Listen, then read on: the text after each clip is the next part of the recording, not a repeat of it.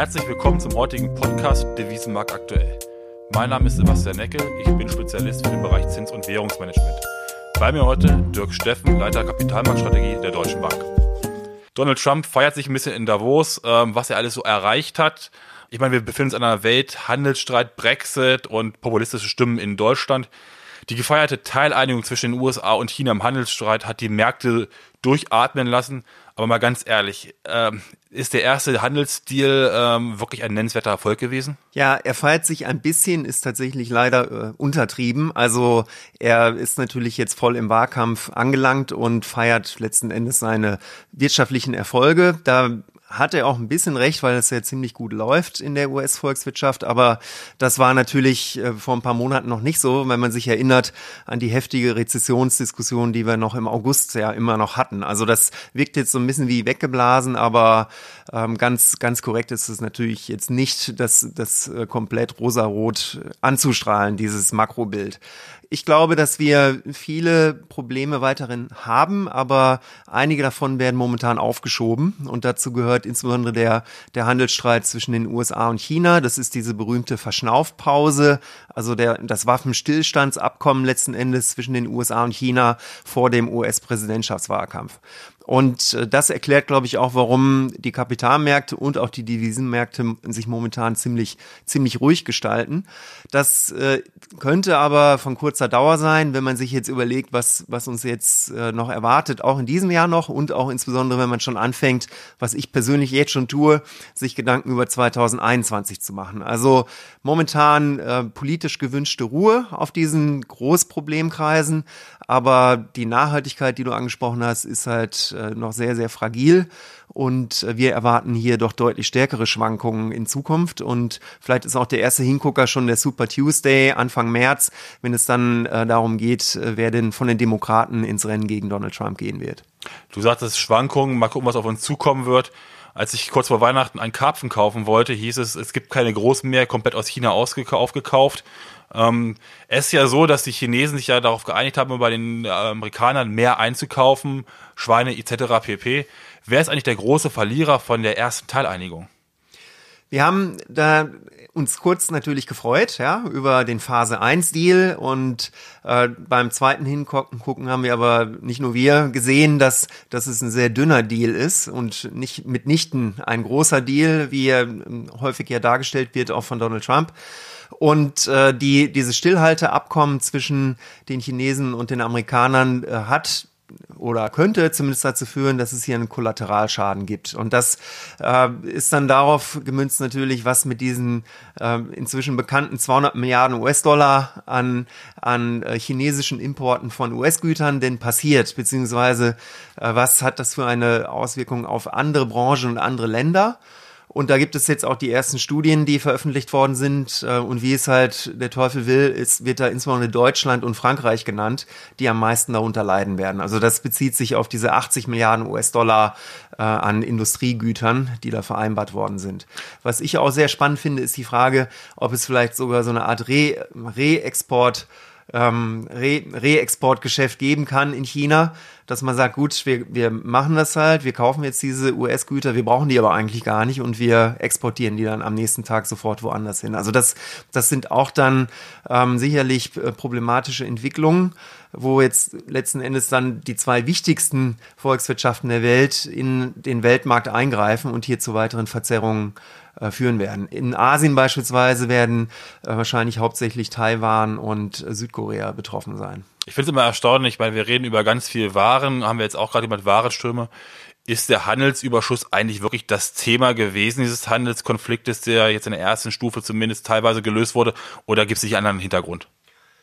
Ich glaube, dass, dass man das relativ geschickt gewählt hat. Also erstmal ähm, aus dem Grund, dass dass äh, Donald Trump jetzt ja wieder einen geteilten äh, Kongress letzten Endes hat. Also das heißt, er hat nicht mehr diese starke, stabile Mehrheit in den ersten zwei Jahren, die er in den ersten zwei Jahren seiner Amtsperiode hatte. Und deswegen kann er auch auf der Gesetzgebungsseite nicht viel machen. Beim Handel ist das aber anders. Da kann man äh, letzten Endes ohne den US-Kongress sehr viel durchregieren, um es mal so zu formulieren. Und deswegen ähm, hat man sich auch genau auf dieses Thema gestürzt. Es ging natürlich schon fast von Minute eins an nicht so sehr um den Handel, aber ist natürlich für den Wahlkampf auch äh, sehr gut zu gebrauchen, wenn man jetzt sagt, na gut, also die Chinesen importieren jetzt mehr Agrar. Ähm, Produkte aus den USA. Das hat auch Donald Trump vorgestern schon gefeiert. Hat gesagt, 83 Prozent aller Land, ähm, aller Landwirte in den USA äh, finden die US-Politik momentan sehr gut und ähnliches. Also es wird schon instrumentalisiert. Und ähm, das, deswegen passte das ganz gut. Man kann Zahlen dazu nennen, man kann auch äh, kleinere Erfolge schon feiern. Und die eigentlichen Themen, nämlich die Dominanz in der Technologie, letzten Endes äh, Technologieführerschaft und auch letzten Endes Hegemonialanspruch der beiden, der beiden ähm, Länder. Äh, das sind die Großthemen, die uns hier noch jahrelang wahrscheinlich beschäftigen werden. Aber haben die Chinesen nicht letztlich auch schon ein bisschen gegengesteuert? Wenn man sich über in den letzten Jahren haben sie das BIP-Wachstum eigentlich immer zu niedrig angegeben. Jetzt prognostizieren sie ein höheres, sage ich mal, als das, was der, der Markt erwartet, beziehungsweise auch ähm, als das, was eingetroffen ist. Ist das nicht letztlich auch ein indirektes Gegenlenken wieder? Ja, ich glaube gar nicht mal, dass es über die über diese Zahlen oder die Daten da, die veröffentlicht werden, gemacht wird. Aber man man steuert natürlich die Volkswirtschaft extrem und man hat im Gegensatz zum Rest der Welt überspitzt formuliert auch einen Plan. Ja, äh, das würde ich mir in anderen Ländern auch mal wünschen. Äh, China 2025, wer das möchte, kann da nachlesen, was, was die strategischen Initiativen Chinas sind. Und äh, ich persönlich glaube, dass man einfach noch ähm, einige Jahre, wenn nicht sogar Jahrzehnte, erstmal noch weiter wachsen will, bevor man dann die Großthemen angeht. Also ich glaube, man, man ist hier durchaus äh, sehr gewieft unterwegs und versucht auch letzten Endes die US-Administration in, in Zaum zu halten. Also man plant jetzt schon für den nächsten Präsidenten und vielleicht auch, ähm, wenn es nochmal vier Jahre sind, für die Zeit danach. Also ähm, von daher versucht man jetzt zu deeskalieren auf der chinesischen Seite, weil man einfach ähm, wirtschaftlich gesehen noch nicht auf Augenhöhe mit den USA momentan ist. Du sagst, äh, man plant vielleicht auf den nächsten äh, Präsidenten. Natürlich möchte Donald Trump auch wiedergewählt werden. Ist das nicht auch eine Chance, dass, sage ich mal, ähm, dieser Handelsstreit erstmal etwas ruhiger geführt wird? Weil was man ja nicht vermeiden möchte, ist letztlich, dass die Wirtschaft in den USA ähm, schwächer wird, ähm, dass der Arbeitsmarkt sich vielleicht etwas abkühlt. Ist es dann nicht einfach sinnvoller zu sagen, wir warten noch mal ein bisschen ab? Die, die Frage ist jetzt äh, bei, bei den Präsidentschaftswahlen natürlich, wer erstmal gegen Donald Trump antreten wird. Das wird, wie gesagt, jetzt erst entschieden in den nächsten Monaten. Und dann äh, muss man, glaube ich, um es mal auf Englisch kurz zu formulieren, be careful what, what you wish for sagen. Also, wen sollen, wollen wir uns denn da wünschen als möglichen Alternativpräsidenten, ja? Und wenn man sich dann die Demokraten anschaut aus gesellschaftspolitischer Sicht, ähm, haben die klare Vorteile, würde ich mal sagen. Aus einer wirtschaftlichen Sicht ist es nicht ganz so klar, weil ähm, alle Kandidaten, die Chancen haben momentan, äh, gesagt haben, dass sie die Steuerreform zurückdrehen wollen, also die eingeführten Steuersenkungen. Und das könnte natürlich dann einen negativen Effekt auf die Unternehmen und letzten Endes auf den US-Aktienmarkt dann auch haben. Das wäre vielleicht dann auch ein ähm, nicht zu unterschätzender Risikofaktor für den US-Dollar, der natürlich mit der Stärke der US-Volkswirtschaft letzten Endes dann auch tickt. Aber ist die Stärke der US-Volkswirtschaft wirklich so groß? Wenn man sich anguckt, ähm, ich hatte jetzt von euch eine Übersicht gesehen, dass das äh, Familieneinkommen im mittleren Segmentbereich seit 1997 letztlich eigentlich bereits gar nicht mehr gewachsen ist. Im hoch, hohen Einkommensbereich dann schon deutlich, aber die Mittelschicht ist auf dem Niveau von 97. Ja. Also wir haben natürlich eine Konzentration von Vermögen, das ist besonders extrem in den USA und das hat sich, äh, das ist richtig, auch nicht verbessert in den, in den letzten ähm, Jahren. Und das ist äh, zunehmend auch ein politisches Problem und natürlich auch ein gesellschaftliches Problem. Und äh, die die ein Großteil der aktuellen Wachstumsstärke, wenn man es mal so nennen will, ist natürlich auch letzten Endes schuldenfinanziert. Also wir haben ja diese äh, letzten Endes die eine Billion US-Dollar an, an Haushaltsdefizit, wenn man das mit Deutschland vergleicht, auch grafisch mal illustriert. Also bei uns geht die Staatsverschuldung zurück, in den USA steigt sie permanent an.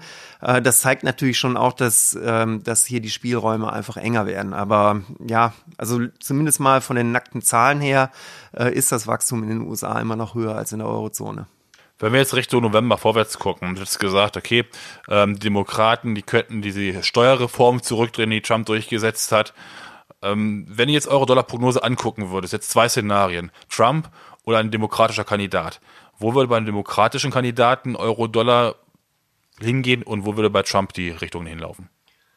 Beides ist mit hohen Unsicherheiten natürlich versehen, aber wir würden betonen wollen, dass die die relative politische Unsicherheit, ja. Also es ist ein bisschen um die Ecke gedacht vielleicht. Also die Unsicherheit in den USA im Vergleich zur Eurozone, dass die höher ausfallen wird. In, zumindest mal 2020, vielleicht auch danach.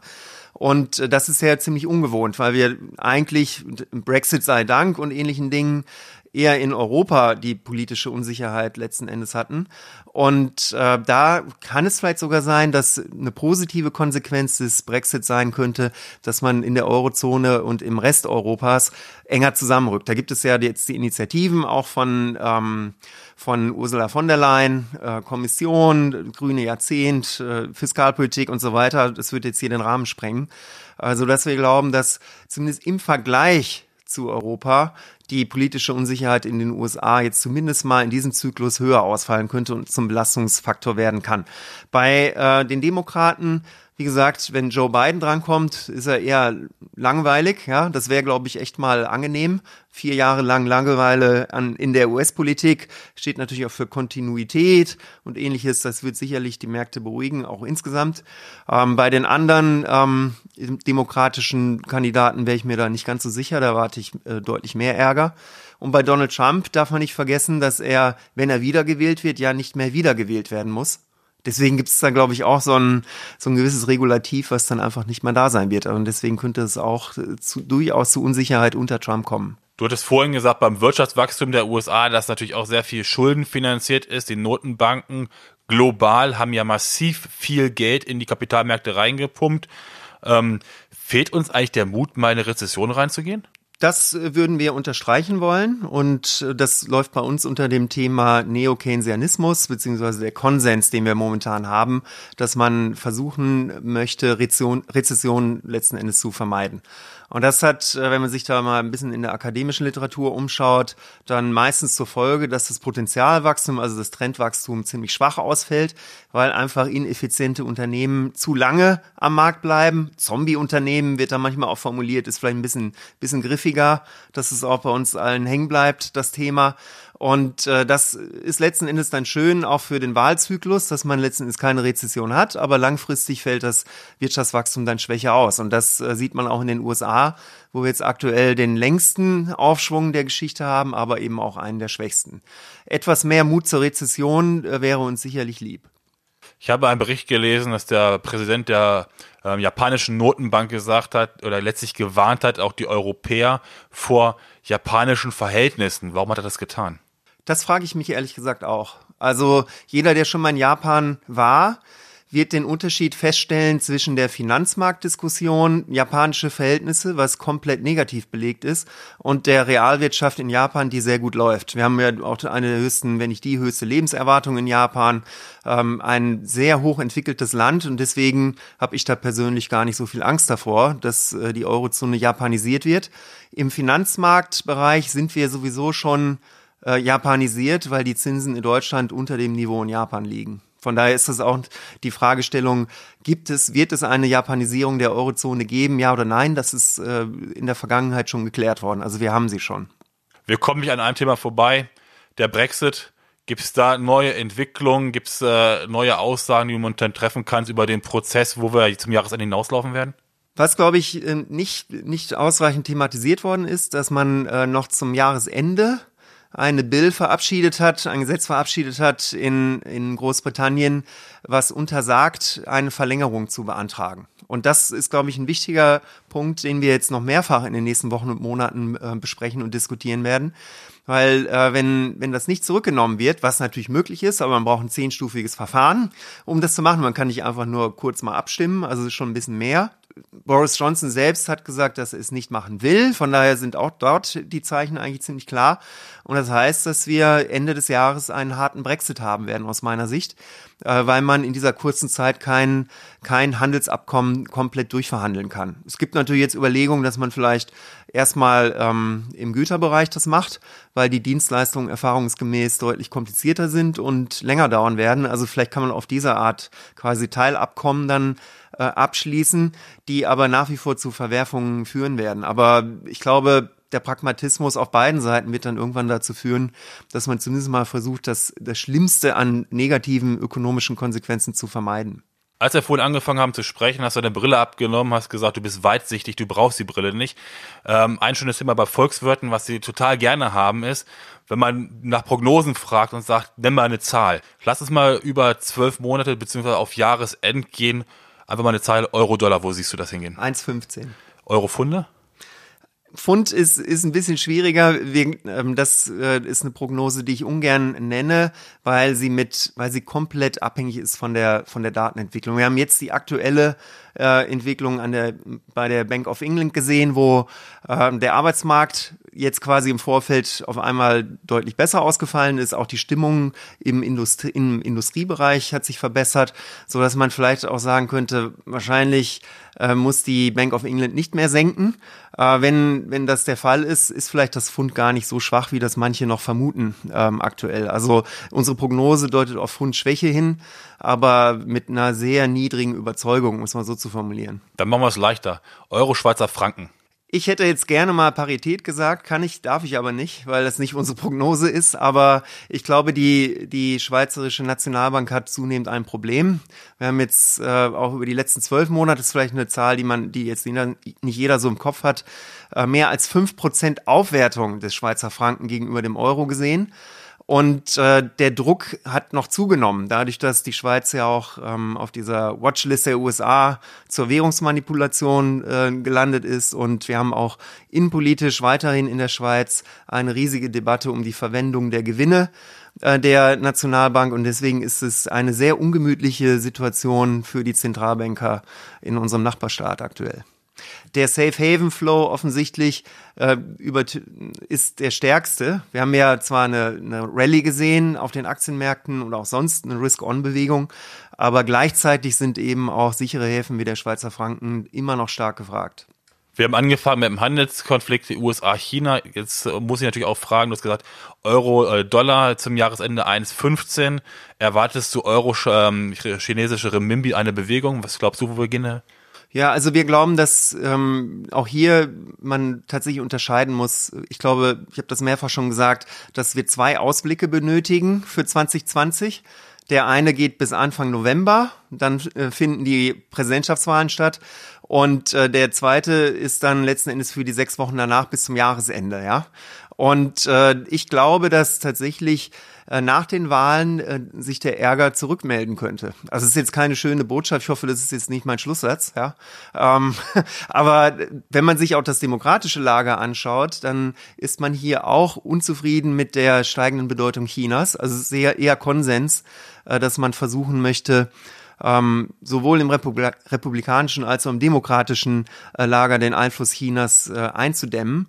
Und deswegen glaube ich tatsächlich, dass es eine Verschnaufpause ist und keine Beendigung des Handelskonflikts aktuell. Und das sollte dann auch wieder auf dem Renminbi lasten. Vielleicht ein weiterer Aspekt, der wichtig ist aus meiner Sicht, der strukturelle Wandel äh, in China, den wir inzwischen ja alle kennen und eng begleiten, der sorgt natürlich auch dafür, dass das, ähm, dass das Wachstum durchaus auch belastet werden kann. Und deswegen ist es, glaube ich, auch in Chinas Interesse, hier eine stabile bis leicht schwächere Währung auch in Kauf zu nehmen, um das zu begleiten. Ja, vielen Dank, Dirk, für den heutigen Ausblick, ähm, wie du das Jahr 2020 siehst in den Haupthandelsräumen unserer Kunden. Ich denke mal, man muss wirklich, was du angesprochen hast, den November-Termin im Auge behalten. Da gehen sicherlich die Volatilitäten auch nochmal hoch. Das ist so ein kritischer Punkt. Ähm, und äh, von daher sollte man versuchen, auch über den Termin wirklich smooth rüberzukommen, indem man sich rechtzeitig auch über Absicherungsmöglichkeiten etc. unterhalten kann. Das ist, glaube ich, so, das ist auch eins der wichtigsten Themen, dass einfach die Volatilitäten aktuell auf den Devisenmärkten immer noch unnatürlich niedrig sind. Zugegeben, das ist bereits seit einiger Zeit der Fall. Aber wir glauben, und so lautet auch unsere These für 2020 für den Währungsbereich, äh, Währung äh, als Ventil und Instrument. Also damit meinen wir, dass letzten Endes der Stress ähm, jeglicher Natur letzten Endes dann wieder über die Währung abgegeben wird und dass er leider auch äh, ein politischer Faktor geworden ist, der Wechselkurs. Und das äh, würde aus meiner Sicht dafür sorgen, dass wir auch hier höhere Volatilitäten wieder erwarten sollten. Von daher eine relativ günstige Phase aktuell mit niedrigen Volatilitäten zur Absicherung. Vielen Dank. Äh, war sehr interessant mit dir. Würde mich freuen, wenn du bald wiederkommst und danke. Sehr gerne.